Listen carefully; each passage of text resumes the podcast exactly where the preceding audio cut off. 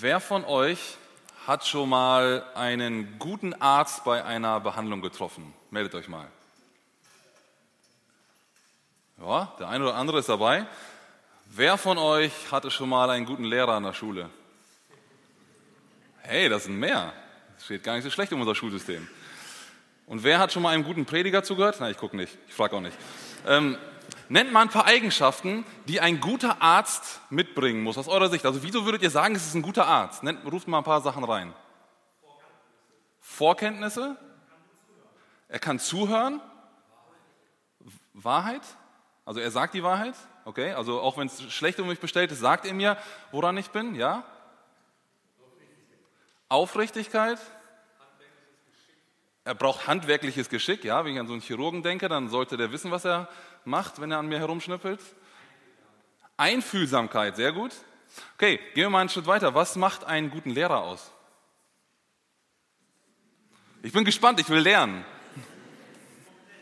Kompetenz, ja? Leidenschaft, oh, sehr gut. Gerechtigkeit, Autorität, er muss eine Lehrgabe haben, ja, sehr gut. Wie bitte? Liebevoll? Liebevoll, ja. Er muss gut bewerten können, ja. Geduld. Ja, ich merke, ihr habt viele gute Ideen. Ähm, nach einem guten Prediger frage ich jetzt nicht, um mir nicht ins eigene Fleisch zu schneiden. Ähm, wir alle treffen aber immer wieder auf Menschen um uns herum, also in den verschiedensten Situationen, die irgendetwas richtig gut können. Wir müssen ein paar Sachen zusammengetragen von Lehrern, von Ärzten. Man könnte das auf alle möglichen äh, Berufsgruppen erweitern. Also Menschen, die etwas gut können oder gut machen. Aber was macht diese Menschen denn richtig gut in, ihrer, in ihrem Job, in ihrer Aufgabe, die sie ähm, erfüllen? Nun, die haben irgendwelche Voraussetzungen erfüllt, die sie gewissermaßen zu einem Experten auf ihrem Gebiet machen. Ähm, die bringen vielleicht natürliche Begabungen mit, Einfühlsamkeit oder ein, ein Gerechtigkeitsempfinden, das richtig äh, ausgeprägt ist und so weiter. Oder die lernen gewisse Dinge, Kompetenzen, die sie einfach weiterbringen und die sie dann einbringen können in ihrer Arbeit. Also sie werden durch bestimmte Voraussetzungen gewissermaßen zu Experten ihres Gebietes.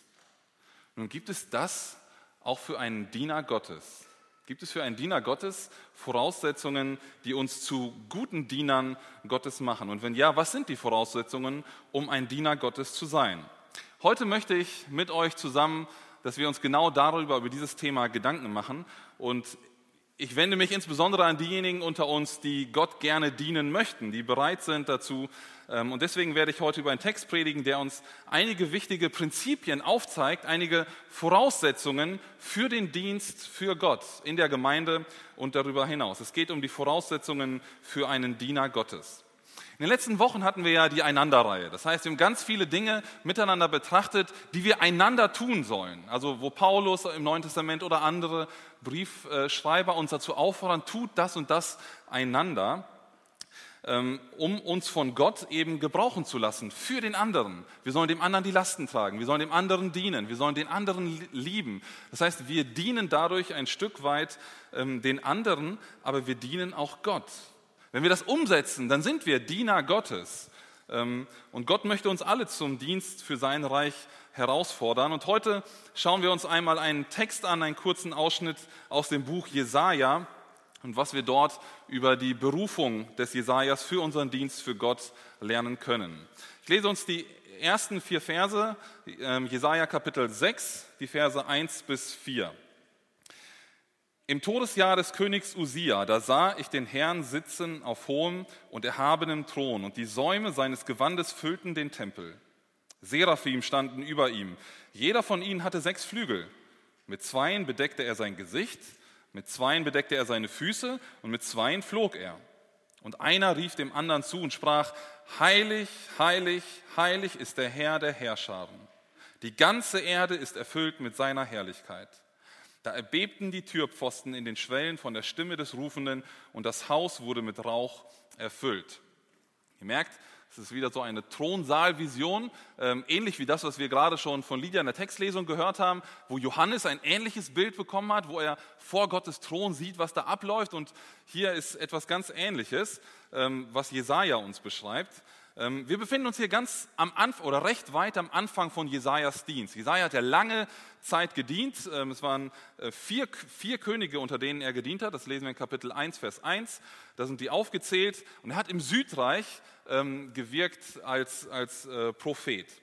Und Usia wird hier genannt ist der erste König gewesen, unter dem er gedient hat. Und äh, deswegen können wir annehmen, da es im Todesjahr des Königs Usia diese Vision war, dass es recht weit am Anfang von Jesajas Dienst war, dass er diese Vision bekommen hat. Also er steht noch zu Beginn seiner Zeit, ähm, seiner langen Zeit als Prophet Gottes und ähm, bekommt hier diese Vision. Aber was passiert hier konkret? Lass uns mal gemeinsam in den Text schauen. Er bekommt diese Vision, er sieht Dinge, die für uns auf der Erde eigentlich unsichtbar sind. Also etwas, was wir mit unseren natürlichen Augen nicht wahrnehmen können, das sieht Jesaja hier. Er sieht in den Himmel rein. Er sieht das, was dort ähm, passiert. Und er sieht Gott in all seiner Pracht, in Gottes großer Herrlichkeit. Wie ist Gott hier denn genau beschrieben? Nun, wir lesen in Vers 1, Gott sitzt auf einem hohen und erhabenen Thron. Also sichtbar, für alle ähm, klar und deutlich, da ist Gott. Er ist ganz, also er sitzt sozusagen ganz exklusiv ganz sichtbar erhöht über den anderen. Dann wird weiter in Vers 1 gesagt, die Säume von Gottes Gewand füllen den Tempel. Jetzt kann man sich das mal bildlich vorstellen. Der Saum ist ja das Randstück oder der Rand eines Kleidungsstückes. Und diese Säume, also das, der Rand seines Gewandes, der, der füllt den ganzen Tempel. Also es muss schon ein eindrucksvolles Bild sein, dass wir, äh, das Jesaja hier gesehen hat. Ähm, selbst Gottes Gewand ist in diesem ganzen Tempel überall ähm, ausfüllend. Und dann lesen wir etwas über andere Gestalten. Da sind die Seraphim, in Vers 2 lesen wir von denen. Das ist die einzige Stelle hier in Jesaja, in der diese Wesen beschrieben sind, ähm, als, also mit diesem Namen bezeichnet sind. Und ich glaube, der Kontext macht es klar, dass es sich hier um Engelswesen handelt. Also es sind Engel, die um Gottes Thron herum sind und die dort bestimmte Dinge ähm, tun, die sich dort um den Thron herum bewegen. Hier wird beschrieben, dass die Engel sechs Flügel haben und diese benutzen sie, um bestimmte Körperteile abzudecken und auch um damit zu fliegen um den Thron herum. Aber was viel wichtiger ist als ihr Aussehen, ist das, was sie tun. Also das ist eine bestimmte Art von Engel, die dort zu sehen ist. Aber das, was sie tun, ist hier das Entscheidende und Wichtige in dieser Thronsaalvision, die ähm, Jesaja hat. Sie rufen sich gegenseitig etwas zu. Und zwar rufen sie heilig, heilig, heilig ist der Herr der Herrscher. Die ganze Erde ist erfüllt mit seiner Herrlichkeit. Vers 3. Es scheint so, als wäre es diese Aufgabe dieser Engel, um den Thron Gottes herumzufliegen, um Gott herum sich zu bewegen und sich gegenseitig immer wieder zuzurufen, einer dem anderen, heilig, heilig, heilig ist Gott. Und Gottes Heiligkeit, Gottes Größe, Gottes Majestät, Gottes Macht, Gottes Herrlichkeit ganz bewusst in den Fokus zu rufen. Es ganz deutlich zu machen, Gott sitzt auf diesem hohen Thron, er füllt den ganzen Tempel aus und diese Engel rufen auch noch zu, für alle sichtbar und hörbar, heilig ist der, der dort auf dem Thron sitzt. Gott. Stellt ganz, ganz bewusst Gott in den Mittelpunkt und äh, sie betonen hier kontinuierlich Gottes Heiligkeit. Hier steht ausdrücklich, dass sie es einander zuriefen und äh, damit sorgen sie im Prinzip dafür, dass Gottes Heiligkeit bekannt gemacht wird und auch dauerhaft äh, präsent ist. Nicht, dass man das nicht auch sehen würde, aber hier wird es auch noch verbalisiert, also noch mit Worten ausgedrückt von diesen Engeln. Und dann Jesaja ist dort und hat diese Vision. Er sieht Gott auf diesem Thron, er sieht die Engel, die sich um den Thron herum bewegen. Und dann passiert noch etwas. Jesaja hört eine Stimme eines Rufenden und diese Stimme löst ein Beben aus im ganzen Haus. Ähm, es kommt zu diesem Beben und es kommt auch noch zu diesem Rauch, der den ganzen Tempel erfüllt. Ähm, ich denke, also aus dem Zusammenhang ist nicht so ganz klar, wer dieser Rufende ist. Da steht nur, dass ein Rufender ruft und es dann ein Beben ausgelöst wird. Aber aus meiner, Sinn, meiner Sicht ergibt es am meisten Sinn, wenn es Gottes Stimme ist. Also wenn Gott selber derjenige ist, der hier ruft und dann so eine starke, so eine gewaltige Auswirkung dieser Stimme hervorruft. Ähm, das passt auch zu dem, was wir aus der Schöpfung kennen. Gott sprach und es wurde, die ganze Welt wurde geschaffen. Also ähm, Gottes Stimme alleine ist schon sehr mächtig. Ähm, das ist die Situation, in der Jesaja sich hier befindet. Das ist dieser Prophet, der am Anfang seines Dienstes steht, der vielleicht schon erste Schwierigkeiten erlebt hat. Ähm, und er ist jetzt in dieser Situation, er sieht auf einmal Gott selbst in seiner Herrlichkeit vor sich. Bisher hatte er Gottes Botschaft schon weitergegeben, ein paar Botschaften zumindest, aber er hatte Gott noch nie in dieser Gestalt, in dieser Klarheit, in dieser Herrlichkeit, in dieser Eindrücklichkeit erlebt. Und ich glaube, dieses Erlebnis, das muss für Jesaja umwerfend gewesen sein. Vielleicht kann man das ganz schwach damit vergleichen, wenn wir heute wichtigen, bekannten, einflussreichen oder prominenten Menschen begegnen. Man erzählt sofort weiter davon. Weißt du, ich habe den und den getroffen und dort und dort und er hat das gesagt zum Beispiel. Kürzlich war ich mit, ähm, fällt mir gerade ein, mit meiner, äh, meiner Stufe von der Schule in, auf einer Studienfahrt und dort waren die Schüler dann unterwegs und wir selber auch in München ganz verteilt in kleinen Gruppen und auf einmal war in der WhatsApp-Gruppe ein Bild von einem unserer Schülerinnen, die Mats Hummels getroffen hat und ein Foto mit ihm gemacht hat ähm, und das dort hineingestellt hat. Ähm, das war natürlich sehr eindrücklich, so einen Prominenten zu treffen. Ähm, man ist dann sehr sprachlos, wenn man auf einmal vor ihnen steht oder man begegnet ihnen fast ehrfürchtig. Ich habe mal bei YouTube ein Video gesehen von äh, Jennifer Lawrence, das ist eine Schauspielerin, die kennen einige von euch, mitten in Los Angeles. Und ähm, die ist einfach so dort auf der Straße, da sind ganz viele Leute unterwegs gewesen und sie tritt auf einmal aus so einer Tür heraus und spricht die Leute an und ähm, fragt sie, kennen Sie eigentlich irgendeinen Film, in dem Jennifer Lawrence mitgespielt hat? Und die meisten, also manche haben sie nicht erkannt, aber die meisten erkennen sie natürlich und sind total sprachlos. Kennen eigentlich viele Filme mit ihr, aber in dem ersten Moment kommt gar nichts raus. Man ist irgendwie total baff, so eine Persönlichkeit auf einmal live zu sehen und mit ihr zu sprechen. Oder ich habe mal ein anderes Video gesehen, das war im, im Bayern-Stadion. Ähm, da gibt es so eine Erlebniswelt, äh, Fanshop und so weiter. Da kann man sich Dinge kaufen und so. Und da sind Leute reingekommen, die wurden dabei gefilmt. Und auf einmal traten hinter so einer Wand Manuel Neuer und David Alaba hervor. Und sprachen die Leute an, die Kinder, die da vor ihnen waren und gerade ein neuer Trikot oder ein Alaba-Trikot kaufen wollten. Und haben mit denen geredet. Und man kann sich die Augen vorstellen, gerade von den Kindern. Auf einmal steht Manuel Neuer so vor mir live.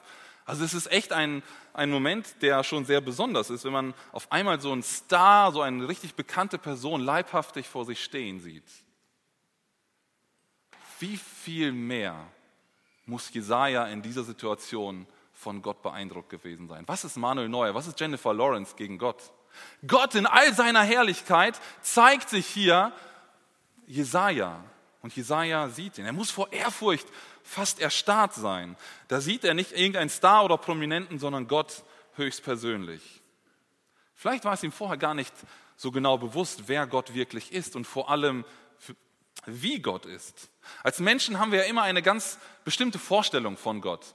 Wir, haben, wir pressen ihn vielleicht in eine bestimmte Schublade oder in eine bestimmte Form und sagen, so und so ist Gott. Vielleicht hatte Jesaja das auch. Und hier wurde ihm sein Verstand geweitet. Er sah Gott wie Gott ist in seiner Herrlichkeit. Welche Vorstellung hast du von Gott? Ist Gott dein Taschengott, den du zusammenpacken kannst, in deine Tasche stecken kannst, mitnehmen kannst und wenn du ihn brauchst, wenn du mal in Not kommst, wenn, kommst, wenn du Hilfe brauchst, ja, dann hole ich Gott raus. Dann ist er da, dann, dann benutze ich ihn. Ist Gott so ein Taschengott, den du kontrollieren kannst, damit er dir deine Wünsche erfüllt? Wir leben so häufig nach diesem Prinzip, obwohl wir das nie so formulieren würden. Im Alltag sind wir uns so selten bewusst, dass wir es mit dem Erschaffer und mit dem Erhalter dieser ganzen Welt um uns herum zu tun haben. Dass wir mit diesem eine Beziehung leben. Manchmal gehen wir leichtfertig mit Sünde um. Manchmal ignorieren wir Gottes Willen für unser Leben, obwohl wir genau wissen, was richtig ist für unser Leben, weil wir doch nach unseren Vorstellungen leben möchten.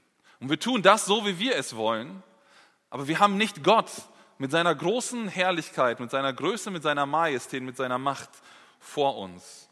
Und es geht ja schließlich um unsere Pläne und um unsere Vorstellungen und deswegen drängen wir manchmal Gott zur Seite. Obwohl er derjenige ist, der das letzte Wort über alles hat.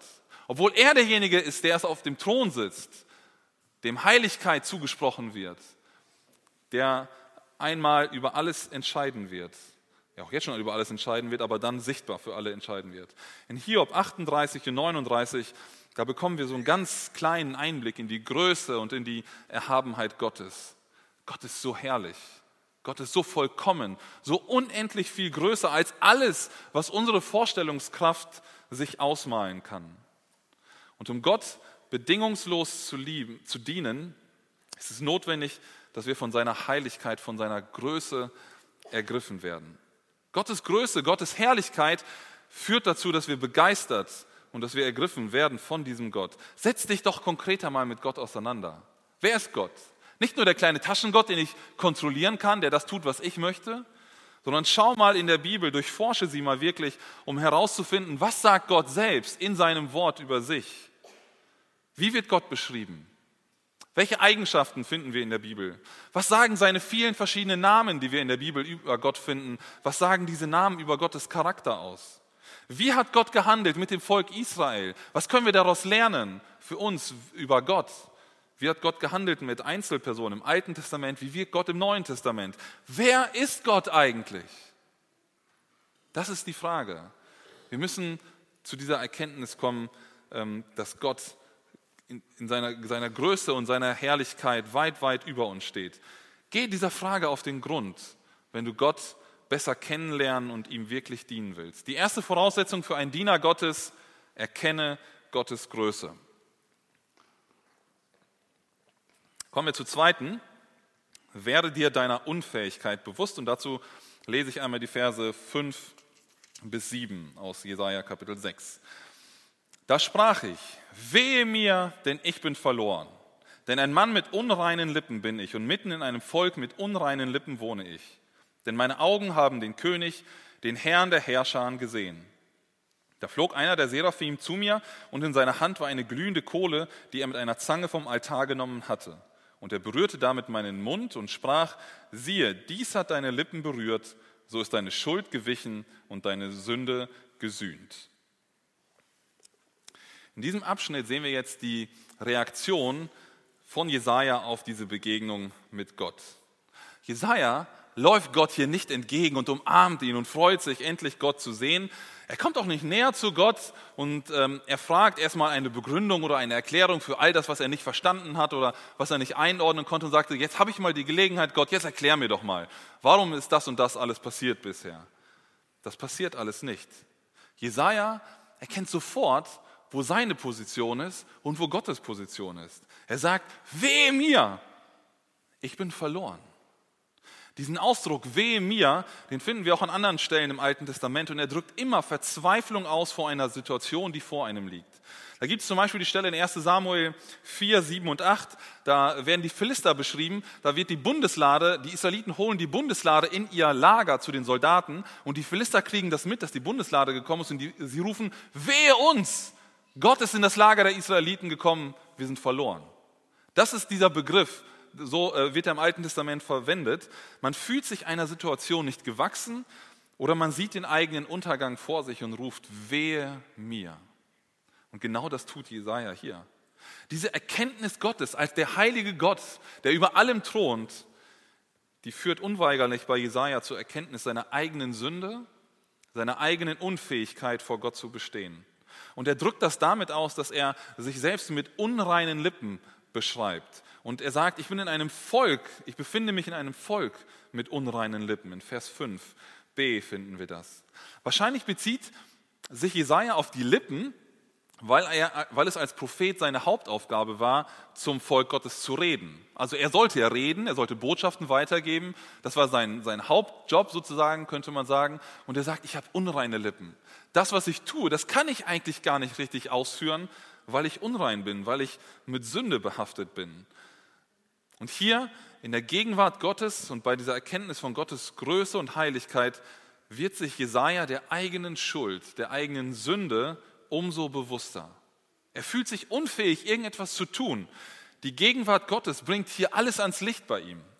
Und Jesaja äußert das sogar. Man könnte sagen, die Erkenntnis der Sünde führt bei Jesaja hier auch zum Bekenntnis. Er, er bekennt es. Gott, ich bin unrein. Ich kann das nicht. Ich kann nicht vor dir bestehen. Und dann folgt eine sehr interessante Szene, Vers 6 und 7. Da Jesaja spricht das aus, dass er unreine Lippen hat, dass er nicht vor Gott bestehen kann. Und dann kommt ein Engel vom Altar an mit einer glühenden Kohle und kommt zu ihm und berührt mit dieser glühenden Kohle den Mund von Jesaja. Die Stelle, die Jesaja gerade als unrein, als sündhaft definiert hat und reinigt diese Stelle damit. Und damit wird hier symbolisch die Sünde gesühnt. Jesaja wird dadurch befähigt für Gott. Die Kohle kommt ja von dem Altar und auf dem Altar werden die Opfer dargebracht, die Sündopfer und all die anderen Opfer. Dort ist der Ort, wo gesühnt wird. Und von diesem Altar, symbolisch, kommt diese Kohle zu Jesaja, also wird sie gebracht und ähm, er wird dadurch gereinigt. Und durch Jesu späteres einmaliges Opfer, das er gebracht hat, wurde ja auch wirklich für alle Sünde gesühnt und für jede Sünde bezahlt. Durch dieses Opfer Jesu werden wir Menschen endgültig wieder fähig für eine Beziehung mit Gott und für den Dienst mit ihm. Und das wird hier schon symbolisch ausgedrückt. Die Kohle kommt vom Altar und reinigt Jesaja. Ich habe euch schon mal erzählt, vor einigen Monaten, dass ich ähm, mit ein paar Männern unserer Gemeinde eine Wanderung gemacht habe. Ich erzähle euch nicht die gleiche Geschichte, nicht wieder, dass ich äh, unter meinem Rucksack sehr gestöhnt habe und nicht gehen konnte. Ähm, aber wir sind ungefähr 71 Kilometer gelaufen mit dem Rucksack und äh, drei Tage waren wir unterwegs, zwei Nächte. Ähm, ihr seht da die Herren, die dabei waren alle. Und ähm, wir waren unterwegs und am ersten Abend haben wir ungefähr, oder, ja, ungefähr 20 Kilometer hinter uns gebracht. Und dann mussten wir uns langsam aber sicher eine Stelle suchen, wo wir übernachten konnten so einfach mitten im Wald. Wir waren ja unterwegs, wir haben kein Hotel oder sowas gehabt, sondern haben uns gedacht, wir übernachten einfach irgendwo. Ähm, dazu mussten wir eine Stelle finden. Wir hatten keine Zelte mit. Und Rudi meinte es, wir sollten nach einer Schutzhütte ähm, die Augen offen halten. Das sind so halboffene Hütten, wo man sich reinsetzen kann, wo Bänke und ein Tisch sind. Und dann kann man da halt ähm, ja, vor Wind oder Regen geschützt sein. Und zum Übernachten eignen die sich eben auch hervorragend, weil man wird halt weniger nass, wenn es nachts regnen sollte und man da drinnen liegt. Gut, wir haben uns da hingesetzt mit den äh, Jungs und haben unser Essen da gekocht. Einige fanden es sehr lecker, andere nicht so.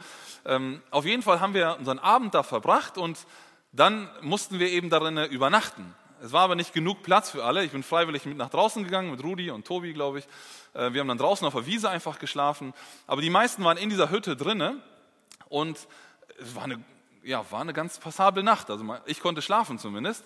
Am nächsten Morgen passierte aber etwas Interessantes aus meiner Sicht. Es war nichts wahnsinnig Spektakuläres, aber die Sonne ging auf und man sah immer mehr von dem schönen Ort, an dem wir waren. Als die Sonne aufging, fand ich den Ort immer noch schön, aber nicht nur ich, sondern auch viele andere Tiere, die da waren.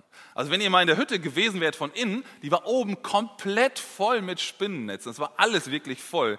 Ähm, da krochen Spinnen, Käfer, Würmer, alles durcheinander.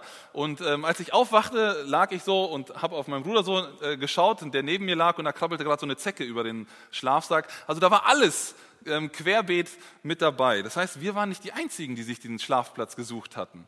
Aber wir haben es im Dunkeln nicht gesehen. Erst als die Sonne aufging, als das Licht da war und alles durchflutete, sahen wir, worin wir lagen. Gott ist wie das Sonnenlicht am Morgen. Eine Begegnung mit Gott führt in der Regel zur Erkenntnis der eigenen Schuld und Sünde. Wenn ich vor Gott stehe, wenn ich neben Gott stehe, dann merke ich, wer ich bin und wer Gott ist welcher Dreck bei mir ist, welche Spinnen, welche Zecken, welche Würmer bei mir noch herumkriechen, das zeigt mir das Sonnenlicht Gottes, wenn Gott auf mein Leben scheint, wenn ich vor ihm stehe. Und es gibt so viele Beispiele in der Bibel, bei denen genau das ähm, mit den Menschen passierte, denen Gott sich gezeigt hat. Sie begegnen Gott und merken, ich bin sündig, ich bin schuldig, ich kann nicht vor Gott bestehen. Wenn wir heute Gott durch sein Wort begegnen, die Bibel lesen, dann weist Gott uns durch die Bibel auf Fehler, auf Sünde in unserem Leben hin. Das Wort Gottes zeigt uns, wo wir Korrektur, wo wir Veränderungen brauchen. Wenn wir Gott auf uns leuchten lassen, dann ist es wie diese Sonne, die uns bei der Wanderung gezeigt hat, was da alles so auf uns herumkrabbelte. Und Paulus macht das in 2 Timotheus 3, 16 auch deutlich, wenn er sagt, alle Schrift ist von Gott eingegeben und nützlich zur Lehre, zur Überführung, zur Zurechtweisung, zur Unterweisung in der Gerechtigkeit. Wenn wir das Wort Gottes lesen, dann stellen wir uns in das Licht.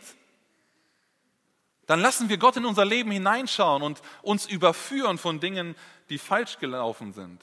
Zurechtweisen für Dinge, die wir nicht richtig getan haben.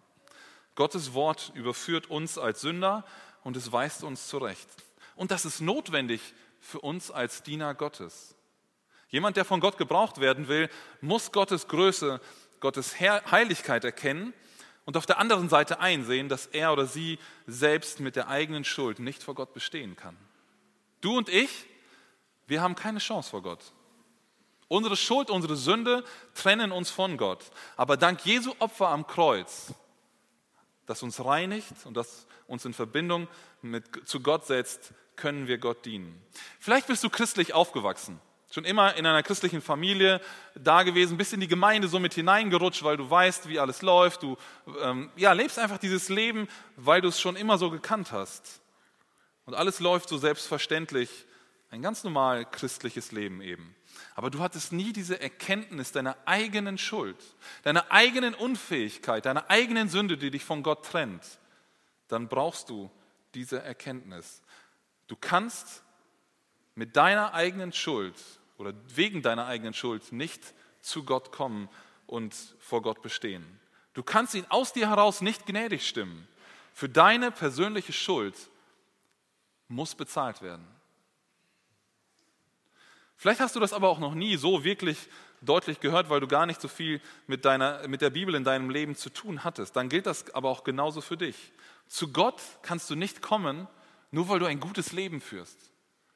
Nur weil du moralisch, ethisch ähm, hervorragend drauf bist und dich um andere Menschen kümmerst, das bringt dir nichts vor Gott. Wir Menschen sind trotzdem schuldig und wir brauchen das Opfer Jesu. Wir brauchen diese Bezahlung Jesu für unsere Schuld und ähm, um zu Gott zu kommen und dann auch um Gott dienen zu können. Zu Gott kommen wir alle nur, wenn wir Jesu Opfer für uns in Anspruch nehmen, weil er für uns alle eben gestorben ist. Und wenn du das für dich glaubend in Anspruch nimmst, dann bist du gereinigt. Und dann hast du Zugang zu Gott, unserem Vater. Und dann kann Gott dich hervorragend als Diener in seinem Reich einsetzen. Und dann sind wir in dem Zustand, in dem wir für Gott eben brauchbar und wertvoll sind für den Dienst. Das war die zweite Voraussetzung für einen Diener Gottes. Als erstes erkenne Gottes Größe.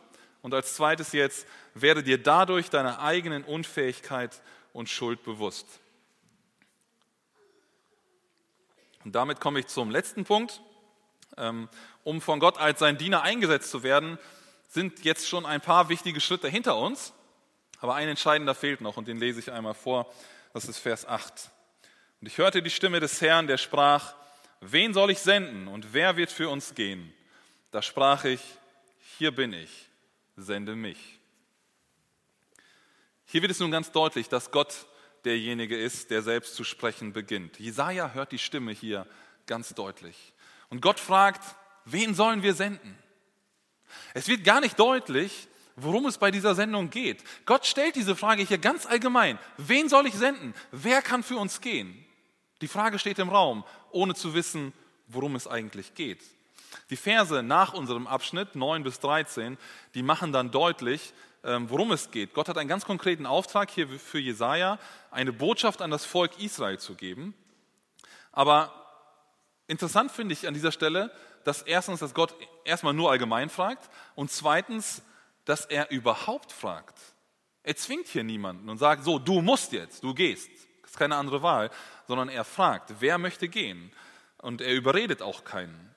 Und dann kommt Jesajas Antwort. Also Gott fragt, wen soll ich senden? Wer will für uns gehen? Und Jesaja sagt, hier bin ich, sende mich. Diese, dieser Ausspruch, der, der begeistert mich immer wieder neu, wenn ich das von Jesaja hier lese. Ohne zu wissen, wo, wo es hingeht, ohne zu wissen, was ihn erwartet. Aber er hat Gottes Heiligkeit gesehen, hat seine Unfähigkeit gesehen, die Reinigung erlebt durch diese Kohle, die der Engel gebracht hat. Und jetzt sagt er, Gott, hier bin ich. Dieser junge Mann, der vor Gott steht und er stellt sich Gott so zur Verfügung, wie er ist. Jesaja sieht hier die Notwendigkeit eines Dieners und er willigt sofort ein.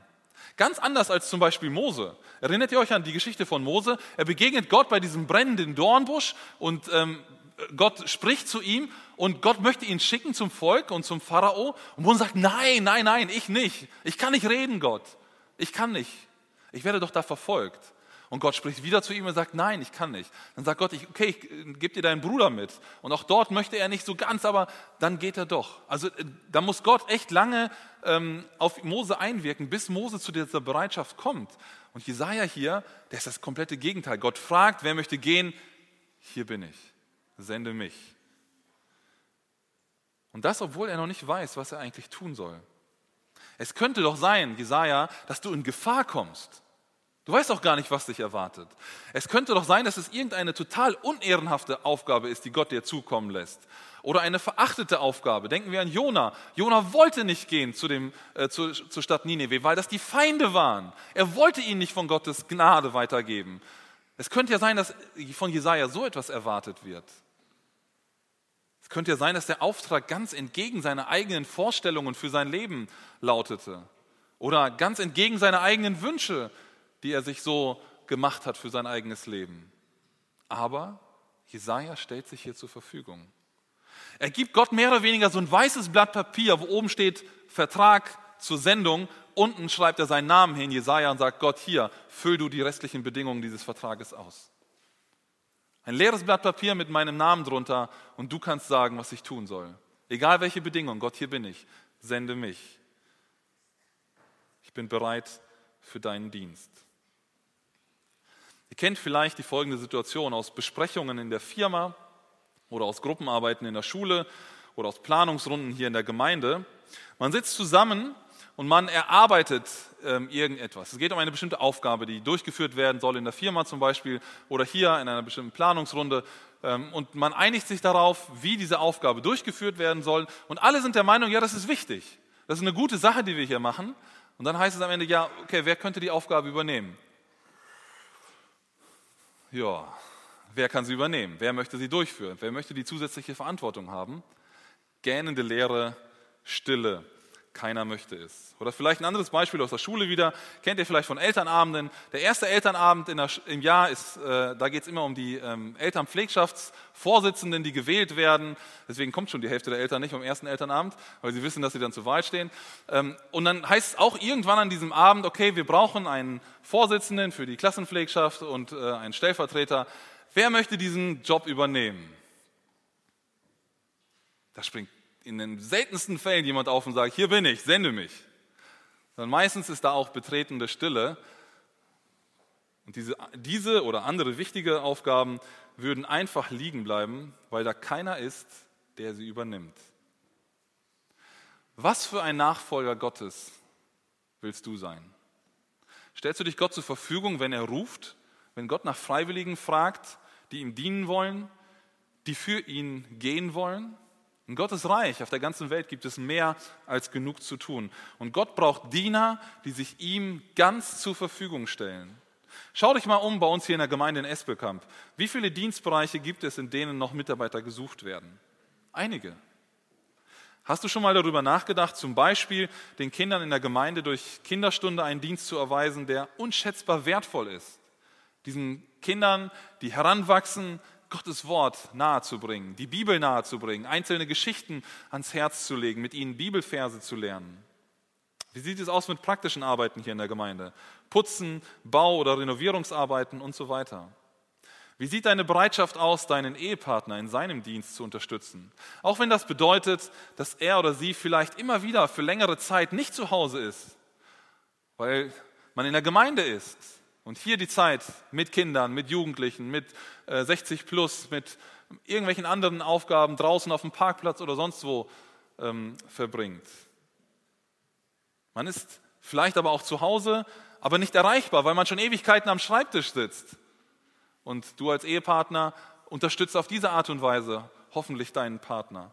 Oder nörgelst du nur rum und machst ihm oder ihr den Dienst madig und legst Steine in den Weg, was den Dienst angeht. Und wie sieht es mit der Bereitschaft aus, über die Gemeinde hinaus in die Welt zu gehen und das Evangelium bekannt zu machen? Wisst ihr, der Missionsbefehl, der gilt nicht nur besonders heiligen Christen, sondern uns allen. Gerade das letzte Wochenende war für uns als Gemeinde, glaube ich, sehr herausfordernd. Hier, als Konrad Binder bei uns war und wir noch viele andere Impulse hatten zum, zum Thema Mission, am Samstagabend ganz besonders, ähm, auch am Sonntag. Aber wir als Gemeinde sind beauftragt, das Evangelium in die Welt zu bringen. Es sind nicht nur Nachtigalls, es sind nicht nur Luise, es sind nicht nur einzelne Personen, sondern wir als Gemeinde. Das ist unser Job, anderen das Evangelium zu bringen. Es ist vielleicht dein Platz, hinauszugehen in die Welt und anderen das Evangelium zu bringen. Bist du dazu bereit? Gott ist auf der Suche nach Dienern, die sich ihm zur Verfügung stellen. Christen, die bereit sind zu gehen, ohne erst die Bedingungen auszuhandeln. Gott sucht Diener, die sagen, hier bin ich, sende mich. Das war unsere dritte Voraussetzung für einen Diener Gottes. Sei bereit. und führe mit Gottes Hilfe seinen Auftrag aus. Ich hoffe, dass der Bibeltext auch für uns heute alle herausfordernd und motivierend war oder ist. Für mich war er sehr herausfordernd. Der Text zeigt uns am Beispiel von Jesaja, welche Schritte wir gehen müssen, um Diener Gottes zu werden. Erstens, erkenne Gottes Größe. Lass dich davon beeindrucken. Lass dich von Gott begeistern, von seiner Herrlichkeit, von seiner Heiligkeit. Zweitens, werde dir deiner Unfähigkeit bewusst. Du musst Jesu Opfer für dich persönlich in Anspruch nehmen, dadurch gereinigt werden und auch dadurch auch wissen, dass es nicht deine Kraft ist, sondern dass Gott durch seinen Heiligen Geist in dir wirkt. Und drittens, sei bereit. Frag nicht groß nach den Bedingungen, sondern stell dich Gott ganz zur Verfügung. Gott fragt uns auch heute, wen soll ich senden und wer wird für uns gehen? Was ist deine Antwort auf diese Frage von Gott?